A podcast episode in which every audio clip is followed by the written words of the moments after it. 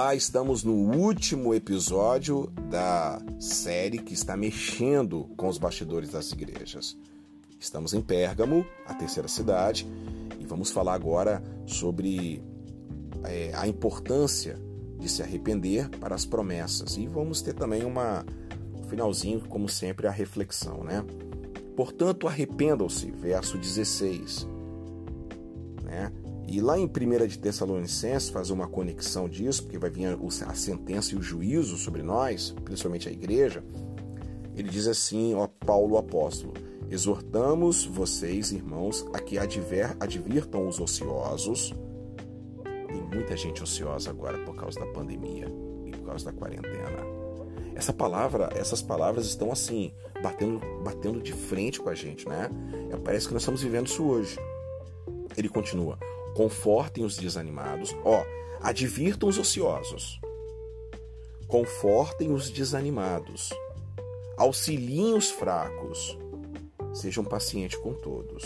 Isso é uma coisa que eu preciso muito. Ele está dizendo, Paulo apóstolo, conforte os desanimados, auxiliem os fracos e sejam pacientes para com todos. Ok? É importante advertir os ociosos com conversas cruciais é importante é, estar abençoando os fracos, auxiliando os fracos. Né? Isso é muito importante para a gente poder fugir das armadilhas de Satanás. Então agora nós vamos ter então as promessas. Aqueles que têm ouvidos, ouça o que o Espírito diz às igrejas. Olha aí o plural de novo, está no verso 17. Ao vencedor darei do maná escondido essa é a primeira promessa. Eu quero que você anote aí essas promessas para sua vida. Está essa referência de maná escondido é a vida debaixo do cuidado de Deus. É a ceia do Senhor, é o cuidado de Deus. Olha que maravilha, hein, irmãos? Deus abençoe sua vida tremendamente. Também lhe darei uma pedra branca com um novo nome nela escrito, conhecido apenas por aqueles que o recebem uma metáfora jurídica, lembrando que Pérgamo era a capital do Império Romano da Ásia Menor, um é, cartório. As pessoas vinham de todos os lugares. É a pedra da absolvição. A pessoa vai receber uma pedrinha ou preta, condenado, ou branca, livre, tetelestai.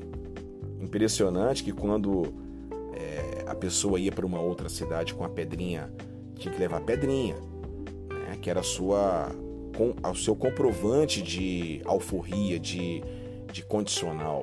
Aí a pessoa abria, se alguém conhecesse, ó, aquele cara é condenado. Ele tinha que abrir a mão e mostrar a pedrinha. Se fosse branca, ele poderia caminhar tranquilamente. Se fosse preta, iria para a cadeia, né? Iria ser condenado, ia poder ser, perder até a própria vida. Essa metáfora jurídica é isso aí. E aí eu falo para você, você vai receber o maná, o cuidado de Deus, vai recebendo aí no seu espírito, vai ligando as coisas. E você vai receber a pedrinha da absolvição. Bom, para refletir e para praticar. Primeiro, a que você tem se apegado? O que você tem segurado firmemente hoje? Aos, aos valores e princípios que nos foram dados por Deus ou às distorções da nossa cultura. Em seu círculo familiar, essa é forte, ou de amizades, existem pessoas sendo influenciadas pelos ensinos de Balaão e dos Nicolaitas? Qual tem sido a sua atitude diante disso? Portanto, se arrependa. Bom, não fique em silêncio, gente boa. Não falte com a verdade.